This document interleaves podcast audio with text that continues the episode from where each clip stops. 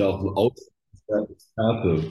Guten Tag, ich bin Uwe Matthias Müller und ich freue mich heute, Sie bei der aktuellen Medienlupe begrüßen zu dürfen. Bei mir ist Peter Lewandowski. Herzlich willkommen, Herr Lewandowski. Ich weiß, Sie sind an Corona erkrankt, deswegen sitzen wir weit voneinander entfernt und ich hoffe, dass es Ihnen trotzdem gut geht. Ja, es geht mir soweit gut, weil äh, ich habe zwei Boosterimpfungen. Also alle Leute, die zuhören und die noch nicht vielleicht den zweiten Booster haben, denen kann ich das nur empfehlen, weil ich momentan, wir haben, die Herbstwelle hat begonnen und ich höre von wirklich schlimmen Fällen, auch von überlasteten Krankenhäusern im Rhein-Main-Gebiet, hat mir gestern ein Freund erzählt und äh, ich will mich nicht beschweren. Herr Lewandowski, ähm, Sie sitzen in Hamburg und südlich von Ihnen, sozusagen im südelbischen Flachland, wird morgen gewählt, ein neuer Landtag.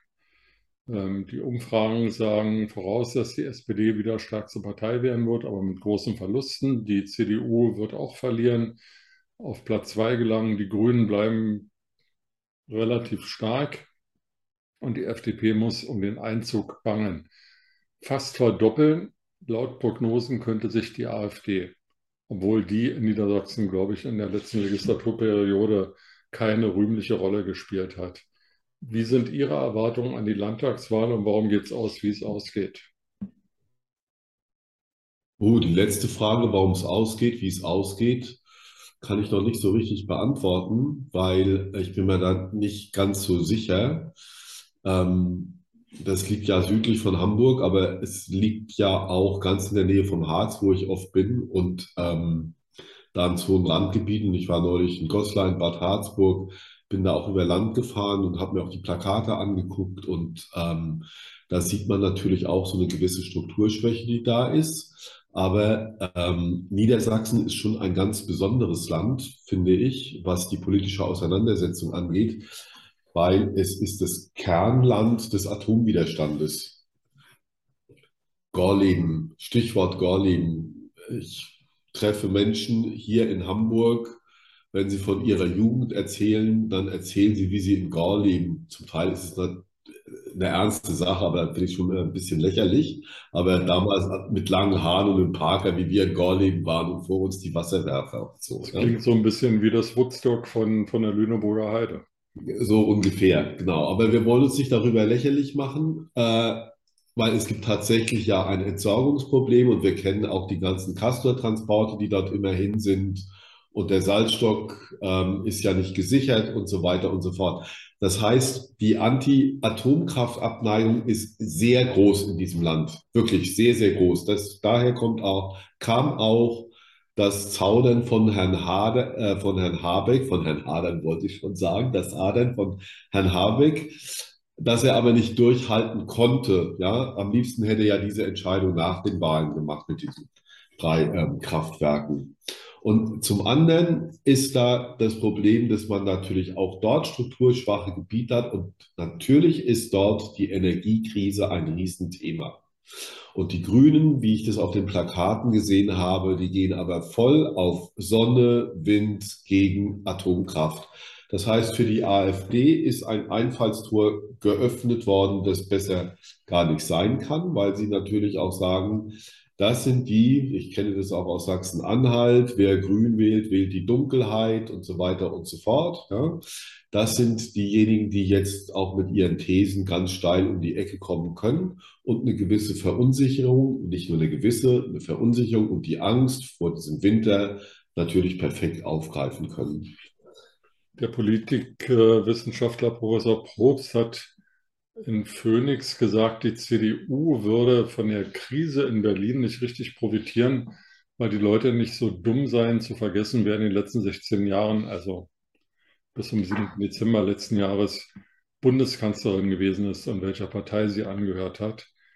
Ähm, das kann sich ja zum demokratischen Problem aus, auswachsen, wenn auf der einen Seite die Bundesregierung nicht richtig liefert, worüber wir ja gleich noch sprechen werden, auf der anderen Seite die größte Oppositionspartei nicht so stark wird, dass sie eine wirkliche Regierungsalternative bilden kann, ohne Kooperationspartner aus der jetzigen Koalition. und ähm, die AfD die einzige Partei ist, die sagt, wir haben mit allem nichts zu tun, sowohl intellektuell als auch von der Tatkraft her, weil wir sind ja nirgendwo in der Regierung. Also wählt uns mal, wir werden es dann vielleicht schon besser machen. Ja, ähm, A hat der Professor recht mit äh, seiner Retrospektive, wer die letzten 16 Jahre an der Macht war, aber das ist jetzt mal so. Da müssen wir jetzt nicht wieder drüber reden. Das ist auch eine Kamelle, die kennen wir jetzt alle. Ähm, wichtiger ist die, die jetzige Rolle der Opposition. Herr Hanselmann heißt er, glaube ich, der ist ja ein sehr stattlicher Herr in Niedersachsen und versucht. Herr Tusmann. Althusmann, genau. Aber Sie merken schon, der Name kommt einem nicht so geläufig wie, Herrn wie Herr Weil, der halt auch eine ganz andere Präsenz immer hatte, sowohl als Landesvater als auch, auch in der Pandemie in öffentlichen Auftritten und als sehr seriös rum, rumkommt. Und Herr Althusmann, der windet sich so ein bisschen. Also der ist nicht so richtig stark und richtet sich auch ein bisschen nach dem, was Herr Merz sagt und da muss ich wirklich sagen, wenn wir von einem Regierungsversagen sprechen, müssen wir auch wirklich von einem Oppositionsversagen reden. Und ähm, deswegen glaube ich auch, dass die SPD ganz knapp gewinnen wird. Die Verluste wird man nicht Herrn Weil zuschreiben müssen, sondern der Regierung Scholz und die Verluste der CDU muss man leider Herrn Merz zuschreiben, bei dem überhaupt keine Linie zu erkennen ist und sich in vielen Sachen der AfD eher annähert, einer Partei, die ja auch heimlich oder klammheimlich oder auch in einer heimlichen Offenheit ähm, nichts gegen Putin hat. Und dann müsste ja auch mal ein Herr Merz irgendwo richtig Kante zeigen. Und das macht er alles nicht. Und es ist zu sehr Fähnchen im Winde. Und ähm, ich frage mich in dem Zusammenhang mit Oppositionspolitik, wie hat es Herr Müller Herr, ich will aber nicht nach Bayern reiten. Wie hat es Herr Söder geschafft, wieder der beliebteste Politiker zu werden? Bei dem Chaos, das er anrichtet, das ist unglaublich. Aber was er hat, er hat eine Festigkeit, eine rhetorische Festigkeit im Auftreten und muss sich nicht noch dafür, dafür entschuldigen und dafür entschuldigen. Das nimmt er gar nicht mehr zur Kenntnis, den Schmarrn, den er gestern geredet hat, sondern das Neue ist wie selbstverständlich. Also da könnte Merz noch in der Unseriosität und die richtig zu verkaufen von Söder ganz, ganz viel lernen. Also ähm, Umfrage Seriosität und Studienseriosität zweifle ich seit heute Morgen auch an, ja. weil ähm, in der Berliner Zeitung ein Artikel erschienen ist, un unfassbar, dass Berlin, die Hauptstadt des Irrsinns, die beste digitale Verwaltung hätte, vor den baltischen Hauptstädten, vor Seoul, vor allen anderen, die beste digitale Verwaltung. Und dann hat wohl die Redaktion versucht beim Senat irgendjemand zu finden, der diese Studie kennt und da eine Stellungnahme abgibt. Da haben sie irgendwen in der dritten, vierten Reihe gefunden, der gesagt hat, er hätte darüber auch gelesen, er könne sich das nicht erklären. Dann hat man in New York angerufen und ist darauf gekommen, dass es ein Mix verschiedener Studien ist und dass die gar nicht untersucht haben, sondern Teile von der Studie A in die Studie B gepackt haben und dann ist die Studie C verfasst worden aus A und B und so hat sich das dann irgendwie hochgeschaukelt. Und am Ende war es wohl irgendwie die Webpräsenz, die da entscheidend ist, aber nicht die Handhabbarkeit und die, äh, weiß ich nicht, Schnelligkeit und so weiter. Also weil das mit der Realität dieser Auszeichnung überhaupt nichts, null, zero zu tun hat. Ja. Und ähm, so habe ich auch riesig gestaunt, als ich gelesen habe, Markus Söder sei der beliebteste Politiker. Ähm, ja, wer weiß, ob er nicht selber die Umfrage in Auftrag gegeben hat. Ja. Herr Lewandowski, lassen wir uns noch bei dem bleiben, was Sie eben so ja. gesprochen haben, Bundesregierung. Da fährt ein Bundeskanzler nach Saudi-Arabien und in die Arabischen Emirate, erzählt dort, er hätte Menschenrechtsprobleme angesprochen, Stichwort Katar Fußballweltmeisterschaft, Stichwort Saudi-Arabien, Fall Khashoggi. Aber er hätte auch vereinbart, dass die Saudis und die Katarer unsere Freunde bleiben und uns Energie liefern. Wenige Tage später sagen die beteiligten Staaten, ähm, wir drosseln jetzt mal die Ölproduktion, weil die Preise sind uns so niedrig. Ähm, erstaunlicherweise ist in diesem OPEC-Kartell jetzt neuerdings auch Russland enthalten. Das heißt, auch die kriegen höhere Preise, mehr Geld und können davon dann schön Waffen kaufen und Sold für ihre Soldat, Soldateska in der Ukraine aufbringen. Der Bundeskanzler fährt nach Spanien ins wunderschöne Galicien, wird da bestimmt ein paar Meeresfrüchte ähm, gezuzelt haben und erzählt dann, man würde jetzt eine Pipeline über die Pyrenäen bauen nach Deutschland, mit der Erdgas transportiert würde. Klammer auf, man könnte ja auch in Deutschland LNG-Terminals schneller bauen, dann bräuchte man die Pipeline nicht, Klammer zu, egal. Der französische Präsident hat schon vor Monaten gesagt, er wird diese Pipeline nicht zulassen, sie sei wirtschaftlich sinnlos und umweltpolitisch nicht durchzusetzen. Aber die Presse feiert, feiert Herrn Scholz eine neue Pipeline, Energiewende, alles gut.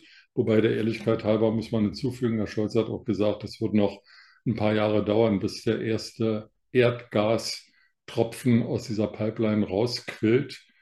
Also hilft uns in diesem Winter auch überhaupt nichts. Und so kann man das alles fortsetzen. Der Scholz kündigt an, kündigt an, kündigt an, verspricht, erklärt irgendwas und in irgendeinem genuschelten Nachsatz kommt dann 2025, 2030, 2050, im übernächsten Winter, wann auch immer. Das hilft uns doch aber jetzt nicht. Jetzt Nein, würde uns also, helfen. Ja, was uns jetzt wirklich helfen würde, neben der ganzen Energiekrise, die ist auch nicht so schnell zu lösen, weil so eine Pipeline buddelt man ja mal nicht mal ganz schnell an einem, an einem Strand und dann passt es alles. So, ja? Natürlich braucht es alles seine Zeit. Ob das jetzt nun verschlafen worden ist oder nicht, ja, was mir das nur zeigt, in allem, ja, auch wie sich Europa präsentiert mit dem Treffen jetzt in Prag, könnte man ja auch ein gesunder Menschenverstand sagen, Moment mal, wie viele von diesen 44 Ländern sind in der EU? Und kann man nicht sogar ein Treffen aus der EU machen und die britische Premierministerin ist auch dabei und wir laden als Gäste auch die Ukraine ein. Es ginge auch alles einfacher. Das zeigt mir nur, dass wir ein absolutes Chaos und auch eine große Orientierungslosigkeit haben und wir auch gar nicht wissen, wo wir zuerst anpacken können. Ja, ein Thema ist tatsächlich eine praktische Politik in der Umsetzung. Wie können wir Energiekrise verhindern oder abmildern? Wir können sie nicht verhindern. Das zweite ist aber auch zu sagen, und wie, wie wird künftig Wirtschaft und Staat im Zusammenhang, das berühmte Stichwort Neoliberalismus. Ja. Was bedeutet das für unsere Gesellschaft? Das ist ein Teil der Zeitenwende. Und das Dritte ist zu sagen, sind die Zeiten des Wachstums vorbei oder müssen wir uns als Gesellschaft auch tatsächlich an das Thema Verlust gewöhnen? Und wie geht eine Gesellschaft mit Verlust um und wie wird wie Wachstum verteilt wurde, wissen wir, aber wir wissen nicht, wie Verlust verteilt wird, ja. Also tragen das auch die kleinen Leute mit, die vom Wachstum nicht so richtig partizipiert haben, oder wird der Verlust auch von großen Leuten mitgetragen? Und das, das fünfte ist, wie tritt Europa oder wie schafft es Europa, und da sehe ich auch in, in Prag diese, diese Hilflosigkeit, wie schafft es Europa gemeinsam als ehemalige Wirtschaftsunion gemeinsam in dieser Welt aufzutreten, um zum Beispiel auch anders ähm, Energie einzukaufen. Und ich bin weiterhin nicht für einen europäischen Deckel, weil es keinen Einfluss auf die Weltmarktpreise hat. Ich bin auch nicht ein großer Fan von diesem Energiedeckel hier in Deutschland, weil es in meinen Augen andere Möglichkeiten der Hilfen gebe für die Leute. Und das wäre erstmal eine Soforthilfe für Leute, die wirklich bedürftig sind. Aber auch da sind die Aufgaben andere, weil Sie LNG angesprochen haben. Wir bunkern dann Gas ein von irgendwo, das trotzdem im Weltmarkt angeboten wird. Äh, das macht mich sprachlos, um ehrlich zu sein. Das kann ich überhaupt nicht verstehen. Warum Was wir aber bezahlt hätten durch diese 300 Euro Gasumlage, die Robert Habeck. Das im schlimmsten Fall, genau, da noch bezahlt worden wird. Das zeigt ja einfach, A, wie unübersichtlich die Lage ist, aber auch tatsächlich von den Bedingungen her auch, aber wie, wie orientierungslos die Politik auch reagiert. Das gilt für Regierung, Opposition. Das gilt auf AfD ist ja auch keine Opposition, immer nur zu sagen, alles blöd und so, ist ja auch ein, ein Quatsch, ja. Aber von Tag zu Tag kommt mehr zum Vorschein, dass uns ein Verstand, ein Konstruktivismus und ich sag's mal populistisch ein Plan fehlt. Und für einen Plan hätten wir jetzt wirklich genügend Zeit gehabt. Jetzt muss wieder eine Kommission den Gaspreisdeckel prüfen und Herr Lindner sagt, das muss genau geprüft werden. Na klar, Herr Lindner, das hätte auch schon vor zwei Monaten genau geprüft werden können oder vor drei Monaten oder ich weiß nicht was. Ja, also, und jetzt immer sagen, wir machen das mit Genauigkeit. Das höre ich auch immer. Herr Scholz sagt immer, wir gucken, das hat er, glaube ich, schon im Wahlkampf gesagt, da müssen wir genau hinsehen und dann werden wir entscheiden. Davon haben wir nichts. Meine Frau war neulich mit ihrem Auto an der Tankstelle, war eine Lampe aufgeleuchtet hat. Vor drei Monaten. Dann hat der Mensch an der Tankstelle gesagt, damit können Sie noch fahren. Jetzt hat sich das mal ein Mechaniker angeguckt, weil mir das so komisch vorkam. Und dann sagte der Mechaniker, naja, der von der Tankstelle hat schon recht gehabt. Man kann so lange fahren, bis das Auto kaputt ist. So, ja. Und was wir machen, ist auf Sicht fahren, aber wir wissen nicht mehr wohin. Und selbst die Sicht wird immer eingeschränkter. Ein schönes Bild. Olaf Scholz im Overall an der Tankstelle. Ähm, Öl verschmiert. Mit Habeck und Lindner. Dann würde man ja wenigstens den Eindruck haben, die tun irgendwas. Es sei denn, sie haben sich das hinten in der Maske da aufs Gesicht geschmiert. Stichwort Christian Lindner. Gehen wir mal davon aus, die FDP schneidet wirklich in Niedersachsen schlecht ab, kommt knapp über die 5%-Hürde oder fällt sogar aus dem Landtag raus. Wo ist die Schmerzgrenze für die FDP, zu sagen, äh, wir schalten jetzt mal die Ampel aus und machen hier den Genscher, gehen raus aus der Koalition? Ui, das ist eine gute Frage. Also, wenn er jetzt aus der Ampelkoalition rausgeht, dann spielt er sich aus der Staatsverantwortung, die er zwar auch nicht wahrnimmt. Ähm, und dann ist die Partei tot. Ganz einfach. Wenn er drin bleibt, sagen seine bürgerlichen Wähler, du koalierst hier mit zwei Linken, machst Schulden ohne Ende, äh, machst Murks ohne Ende und machst ja nichts besser. Manchmal ist es so im Leben, ne? Ich denke manchmal an Prinz Harry, um mal ganz kurz das auf eine andere Ebene zu ziehen, der für 100 Millionen irgendwie seine Geschichte verkauft hat an Netflix und Dokumentation und noch ein Buch geschrieben. Jetzt ist die Queen gestorben und äh, er ist auch von der Family so ein bisschen geschnitten worden, weil die genervt sind und jetzt versucht er wieder zurückzurudern, sowohl bei der Produktionsfirma als auch bei dem Verlag und die sagen, nee, Verträge sind einzuhalten und irgendwie hat er die Shitkarte, er kommt da nicht mehr raus und Herr Lindner kommt da auch nicht mehr raus. Das ist das Problem, außer es gibt einen konstruktiven Politikwandel innerhalb der FDP und nicht dieses Gewinde. Herr Lindner hat seine Glaubwürdigkeit einfach verloren, egal was er sagt. Da kann er noch 20.000 Mal sagen, prüfen, es glaubt ihm kein Mensch mehr. Gut, ich mache mal einen Strich hier. Sie sind ja auch angeschlagen, was man aber nicht in unserem Gespräch gemerkt hat. Ähm, mein Fazit ist, die Lage ist schlecht und irgendwie ist keiner da, der wirklich führungsstark ist. Herr Scholz würde das jetzt sagen, er redet nicht darüber und und deswegen meine ich, die Hoffnung stirbt zuletzt. Irgendeiner, also sagen wir es mal andersrum. Ich habe heute Morgen auch so darüber nachgedacht. Wir haben so viele Staatssekretäre. Alles ist auch in, ähm, wie soll ich das sagen? Darf ich noch mal ganz kurz ausholen, ja? Ich habe in der Zeit ein Interview mit Julia Jekel und Tom Buru gelesen. Und Julia Jekel redet in diesem Interview, ich weiß gar nicht, warum das in der Zeit stattfindet, wie zu 100 Jahrzeiten. Da muss man mal vorangehen und dann muss man das machen und so weiter und so fort und so. Ja? Und da muss man mal reduzieren und Herr Buro versucht ein System zu erklären und macht es an Friedrich Merz fest, der sich darüber beschwert hat, dass 58 Leute oder 78, keine Ahnung, 38 äh, Menschen der öffentlich-rechtlichen beim CDU-Parteitag waren. Hätte auch einer gelangt. Ja? Das Prinzip ist aber, dass es ja sowas wie eine Verpflichtung aus den Landtagen für eine Regionalberichterstattung gibt und dass auch die Landtage nur die Reform entscheiden können und nicht der ARD-Vorsitzende. Ja? Und die haben natürlich auch alle ihre Experten und gucken, wie sie das in irgendeiner Form machen können, weil da ist Expertenwissen dahinter. Ja? Und das hat Herr Buro auf die zum Teil sehr kindlich naiven Chaka-Fragen von Frau Jekel, die nebenbei Aufsichtsrat bei Holzbrink ist, ähm, hat er eigentlich ganz gut erklärt. Also ich habe das System ganz gut verstanden. Ich muss es ja nicht für gut befinden. Ja?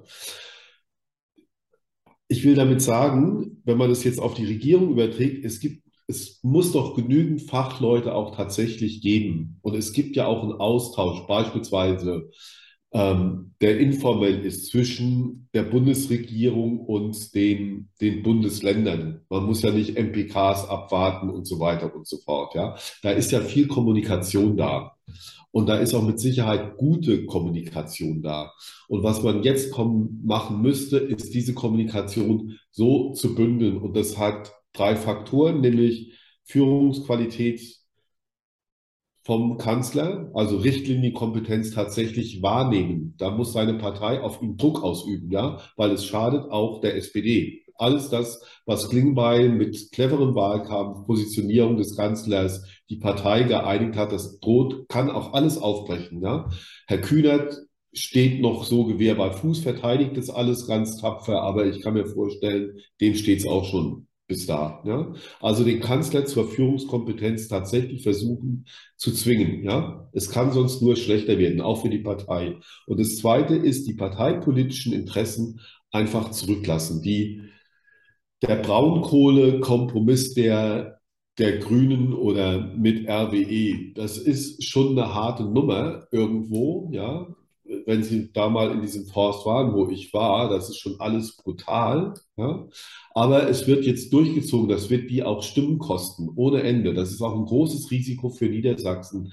Aber Sie haben es probiert, ob das mit den acht Jahren früher Ausstieg, es steht im Koalitionsvertrag, frühestens 30, es ist also einigermaßen korrekt, ob es in der Lage so richtig ist oder ob man das anders managen könnte. Aber in meinen Augen, ohne jetzt zu sagen, ich bin Grüner, ich sehe es nicht parteiideologisch, versuchen die wenigstens über ihren Schatten zu springen. Und denen fällt es am schwersten. Wo fällt es denn Herrn, Herrn Lindner schwer, mal über die Schuldenbremse zu springen? Weil die Schuldenbremse in den momentanen Zeiten sind überhaupt kein Diskussionsthema, um ehrlich zu sein. Allerletzte Frage, nicht die letzte, sondern die allerletzte Frage. Wo ist eigentlich der Bundespräsident? Der könnte uns doch mal ein bisschen Mut zusprechen. Wissen Sie was? Ich habe Herrn Gauck gesehen, so schon prä-Covid vor mich hinschwächelnd am Samstag. Und ich habe mich über Herrn Gauck und seinen pastoralen Ton früher oft genug aufgeregt und habe mir gedacht, so einen bräuchten wir jetzt. Der hatte eine Ruhe, der hat reflektiert geredet, der hat zu Herrn Sievers vom ZDF gesagt, ah, Herr Sievers, ich weiß schon, in welche Ecke Sie mich jetzt bringen wollen, aber das war echt gut gemacht. Das hatte sowas väterliches, kompetentes und das würde ich mir jetzt von einem Bundespräsidenten wünschen. Und wo Herr Steinmeier jetzt ist, der sich ja auch immer bemüht hat, aber jetzt ist er halt nicht da. So. Aber soll er jetzt der moralische Mahner sein, dann wäre es tatsächlich, und das meine ich jetzt im Ernst, die Aufgabe eines Bundespräsidenten auch der Bevölkerung klarzumachen, dass wir wirklich nachhaltig auf Jahre auf, in eine Verlustgesellschaft reingehen. Das ist aber momentan politisch überhaupt nicht vermittelbar. Das ist so wie Paul Kirchhoff mit seiner Steuerreform. Das werden die Leute, weil sie die, die Leute den Staat als Versorger einfach sehen, ja, und ähm, immer darauf hoffen, dass Wachstum in irgendeiner Form weitergeht. Menschen, die Mercedes fahren, jeden Nachmittag Kuchen essen gehen, haben mir neulich erzählt, sie wissen jetzt gar nicht, wie sie Geld ansparen sollen mit knapp 60, wo ich dann gesagt habe, naja, wenn er es bis dahin nicht geschafft hat, anzusparen, werde er es in den nächsten zehn Jahren auch nicht mehr schaffen. Aber das ist die Erwartungshaltung, die die Leute haben. Herr Lewandowski, ich fand es interessant, aber die Aussichten sind und bleiben trübe. Ja. Gute Besserung. Dankeschön.